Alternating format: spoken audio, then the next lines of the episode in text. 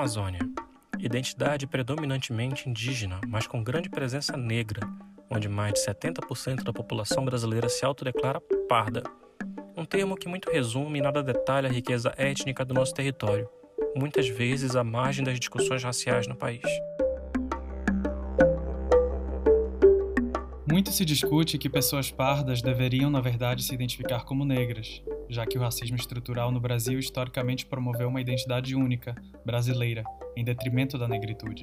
O que esse impasse não leva em consideração é onde a identidade indígena ou cabocla tem maior destaque, muitos desses brasileiros que se declaram pardos não se enxergam e não são enxergados como negros.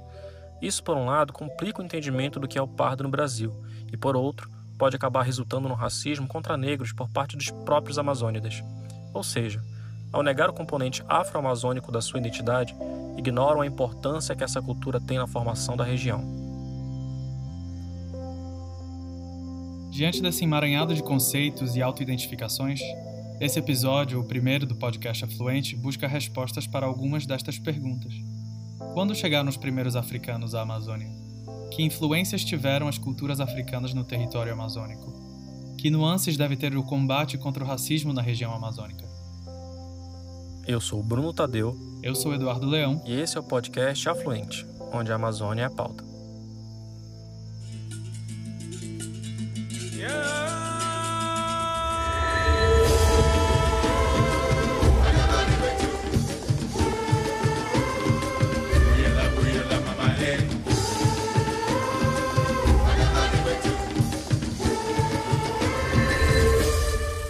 E o tema de hoje é Negritude na Amazônia. Afro-brasileiro, vindo de. Os historiadores apontam que a chegada dos primeiros africanos à região amazônica data ainda do século XVII, durante a expansão portuguesa sobre o território que, de acordo com o Tratado de Tordesilhas, pertencia à coroa espanhola. Nessa época, a incipiente economia amazônica se concentrava na extração das chamadas drogas do sertão, tais como cacau, cravo, guaraná e urucum. A intensidade do tráfico de pessoas escravizadas provenientes do oeste do continente africano para a Amazônia mantinha-se num nível inferior em relação aos demais territórios portugueses na América. A implementação de uma economia baseada na monocultura, como no Nordeste açucareiro e mais tarde no Sudeste cafeeiro, nunca alcançou níveis tão robustos e comparáveis. A situação adquiriu novos contornos, no entanto, em meados do século XVIII, com a administração do ministro português Sebastião José de Carvalho e Melo, o Marquês de Pombal. Aliás, seu irmão Francisco Xavier de Mendonça Furtado era o governador do estado do Grão-Pará e Maranhão, que na época englobava o que hoje conhecemos como os estados do Amazonas, Roraima, Pará, Amapá e Piauí, além do Maranhão. Pombal, seguindo os ventos iluministas que sopravam na Europa, implementou nas colônias americanas e portuguesas uma série de reformas que visavam modernizar a economia e a cultura, dentre as quais se incluía a abolição do poder dos jesuítas na Amazônia, até então responsáveis pela educação e pelo controle dos indígenas. A administração pombalina criou também a Companhia Geral de Comércio do Grão-Pará e Maranhão, que a partir de 1755 começou a trazer africanos escravizados para os portos de São Luís e Belém. A importação de mão de obra escravizada visava fomentar uma economia agrária que pudesse competir com as lucrativas colônias de outros impérios europeus no Caribe. A companhia durou 23 anos, incrementou o comércio já existente de produtos como o cacau, introduziu o de novos como o arroz e o algodão e deu fôlego ao comércio de escravizados que perdurou por grande parte do século XIX. Os dados não são precisos, mas estima-se que nesses 23 anos de funcionamento, mais de 18 mil pessoas escravizadas chegaram ao Porto de Belém e logo eram distribuídas aos demais territórios da região. Estima-se também que dois terços dessa população vinha da Guiné, região mais ao noroeste da África, enquanto um terço vinha da Angola, mais ao centro-oeste do continente. Já entre os anos de 1778 e 1800, depois do fim da companhia, dados apontam que mais 17 mil pessoas escravizadas chegaram a Belém. Para se ter um pouco mais de noção da forte presença da população de origem africana nessa época, passemos brevemente a um censo realizado em 1779 pela coroa portuguesa relativo à população das capitanias do Pará e do Rio Negro, que nesse momento compunham o estado do Grão-Pará, já separado do Maranhão e do Piauí. A população total dessas capitanias era de 68.764 pessoas, das quais, utilizando o vocabulário da época, 13.188 eram escravos. 29.835 eram índios aldeados, ou seja, índios sob a tutela institucional, com certas obrigações, como serviço militar e trabalhos compulsórios, e 25.741 eram pessoas livres, o que incluía não só brancos, sejam europeus ou americanos, mas também indígenas, mamelucos, mulatos e negros. Isso quer dizer que a população escravizada chegava a representar quase 20% da população total, ou seja, uma em cada cinco pessoas tinha origem africana no final do século XVIII na Amazônia.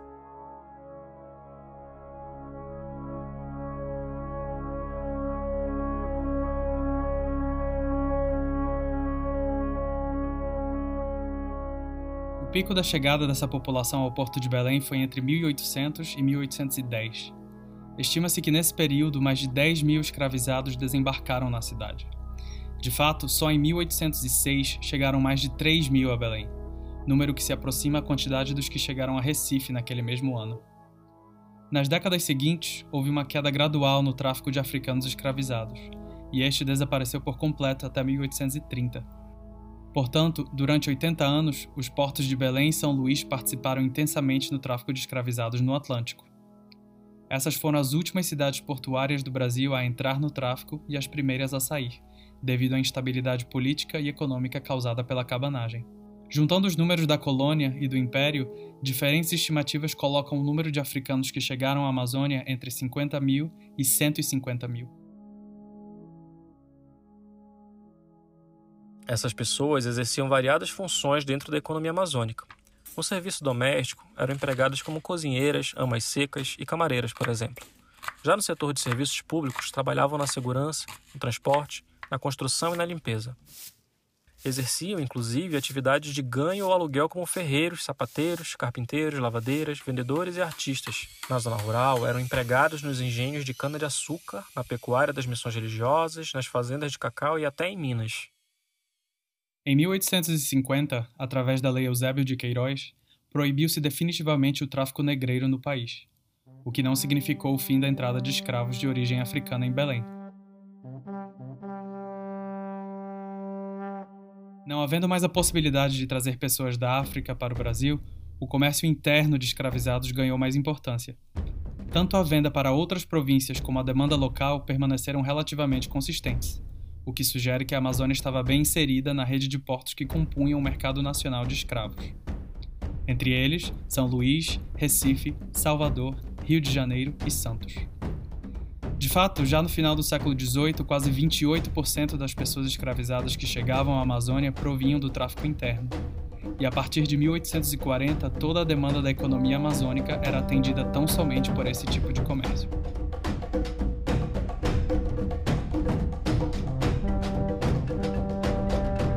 Embora esses números revelem muito sobre o componente africano da nossa cultura regional, é alarmante a falta de informações mais concretas que a violência simbólica da escravidão gera. Devido a seu status jurídico, a maioria dos escravizados não tinha acesso à incipiente cultura letrada que se desenvolvia no país. Poucos são os registros acerca da vida dessas pessoas. Uma das formas limitadas que temos hoje em dia de buscar essa presença é através de documentos oficiais e da imprensa da época. Assim, é nas entrelinhas desses textos antigos e curiosos que podemos divisar essas pessoas tão importantes na construção da nossa história. Por exemplo, em julho de 1840, no jornal paraense 13 de Maio, Antônio Facundo de Castro anunciou a venda de uma pessoa escravizada por 560 réis, preço acima do normal naquele ano. Segundo o periódico, tratava-se de, cito, um preto de bonita figura e com a idade de 26 anos, vindo de Ceará para ser vendido pelo vício que tinha de ser respondão. Fim da citação. O anúncio ainda menciona que o homem em questão entendia do, cito novamente, serviço da roça, sabendo fazer cachaça e alguma coisa do fabrico do açúcar. Fim da citação. Já em 1850 e 1851, o segundo-tenente José Bernardo Santarém anunciou a fuga de alguns de seus trabalhadores. Entre eles, Manuel Ramos Doce, 25 anos, natural de Cametá, cidade na região do Baixo Tocantins. Diz o texto, abre aspas, Antônio, mulato escuro, natural do Ceará, o que bem mostra na fala, avelhentado, mostrando ter pelo menos 40 anos, Felícia, negra, casada com o dito Antônio, idade 30 anos, pouco mais ou menos, com uma queimadura num dos peitos, o que faz que seja menor do que o outro. Natural da África, porém intitula-se também crioula, porque tendo sido criada desde pequena em Macapá, daí não mostra pela fala ser de fora. Luísa, negra alta, da idade pouco mais ou menos de Felícia, natural da África, o que bem mostra pela fala atrapalhada que tem, seca do corpo, com bordados de sua nação feitos a ferro, nos braços e em outras partes do corpo. Costuma trazer a carapinha entrançada, a moda de Maranhão, onde já esteve em outro tempo. Fecha aspas. Segundo o anúncio, essas pessoas fugiram juntas na madrugada de 24 de novembro de 1850.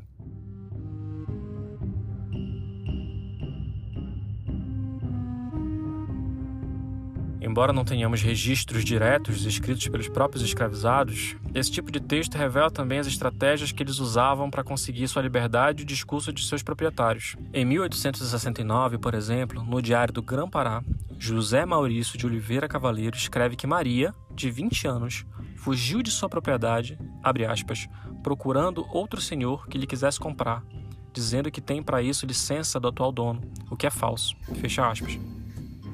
Em 1872, no mesmo jornal, Fábio da Silva Góes se queixava de Gaudêncio. Segundo o proprietário, Gaudêncio era, aspas, bastante inimigo do trabalho e muito amigo do ócio. Fugiu sem que para isso tivesse o menor motivo. Fecha aspas. De fato, vários quilombos se formam numa faixa do território amazônico que vai desde o Maranhão até o Amapá, Algumas dessas comunidades, inclusive, resistem até os dias atuais. A consciência negra, a bela arte negra, a ciência negra, a ascensão dos negros. Havia também na época periódicos que condenavam o comércio de pessoas escravizadas. Em julho de 1881, em sua coluna Pele Negra, o jornal abolicionista Diário de Notícias criticava a conivência da Assembleia Provincial, que nada fazia contra o tráfico.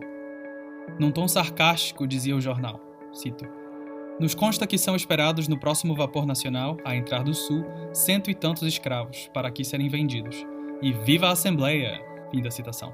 Dias depois, agregava a mesma coluna, aspas, O vapor Bahia trouxe 13 escravos para serem vendidos nesta província, graças à proteção facultada pela Assembleia aos especuladores dessa torpíssima indústria. Fecha aspas. Em outras ocasiões, o jornal não deixava de nomear os comerciantes que continuavam traficando no porto de Belém. Em agosto de 1881, por exemplo, dizem, cito, nos consta que no vapor Pernambuco vieram do Maranhão quatro escravos à consignação de um senhor Martins, atualmente o principal importador dessa mercadoria. Fim da citação. A abolição da escravatura ocorreu no Ceará e no Amazonas, por exemplo, em 1884, quatro anos antes da Lei Áurea de 1888 o que poderia nos levar a pensar que havia na região uma elite política abolicionista mais forte que no resto do país. E a princípio, tal dado pareceria também condizer com a ideia de que a escravidão foi mais branda na Amazônia. No entanto, não é bem isso que as nossas pesquisas mostraram. Pelo contrário, beneficiadas pelo nascente negócio da borracha, as províncias paraense e amazonense registraram ganho líquido de cativos nas décadas de 1870 e 1880. Ou seja, entraram mais escravos do que saíram. Na última década da escravidão no Brasil, enquanto as províncias cafeicultoras restringiam cada vez mais o tráfico interno através de taxas, Belém atraiu os traficantes. Isso porque restrições à entrada de escravos só foram aprovadas em 1883 e os preços obtidos no mercado de cativos da cidade ainda eram economicamente viáveis aos escravocratas.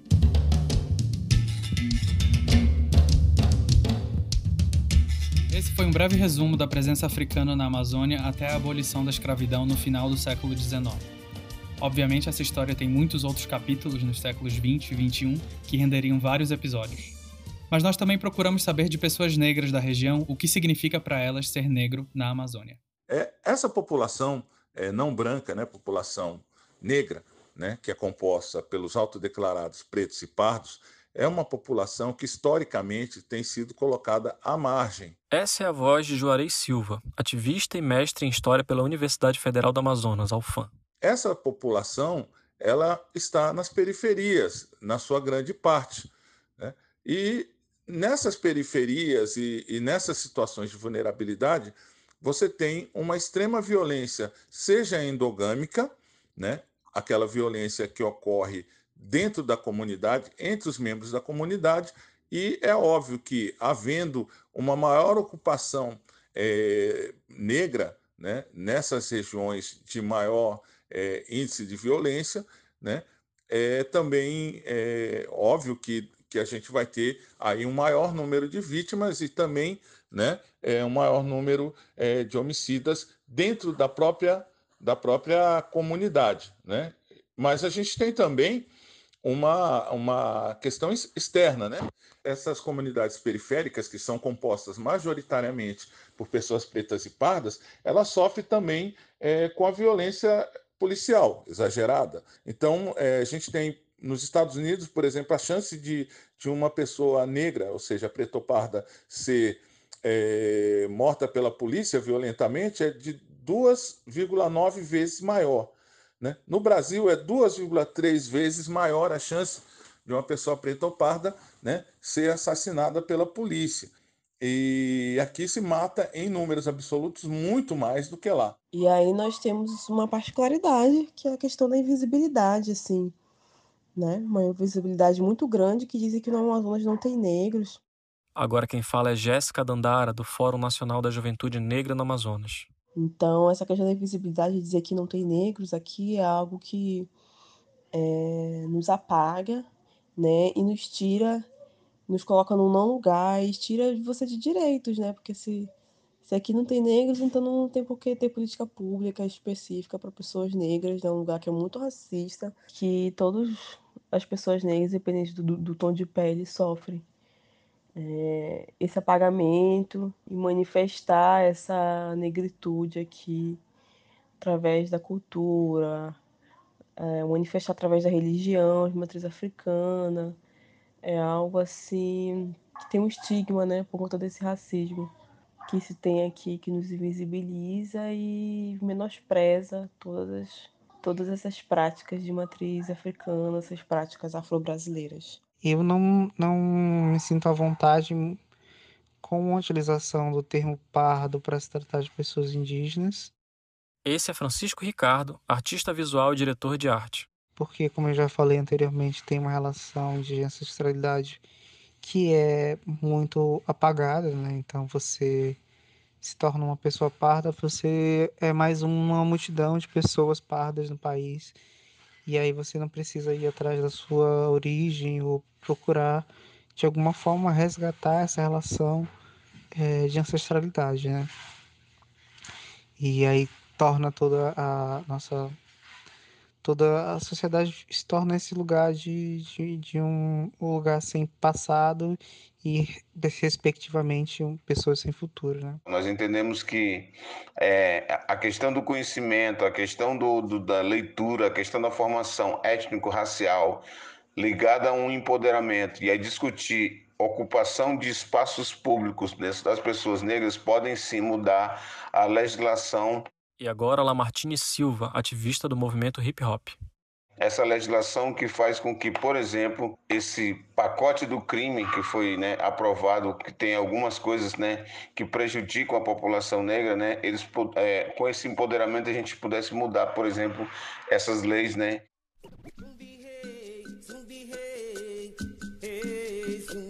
Vixe! Zumbi dos Palmares, Quilombo dos Palmares. Quebrem as algemas, queimem os emblemas.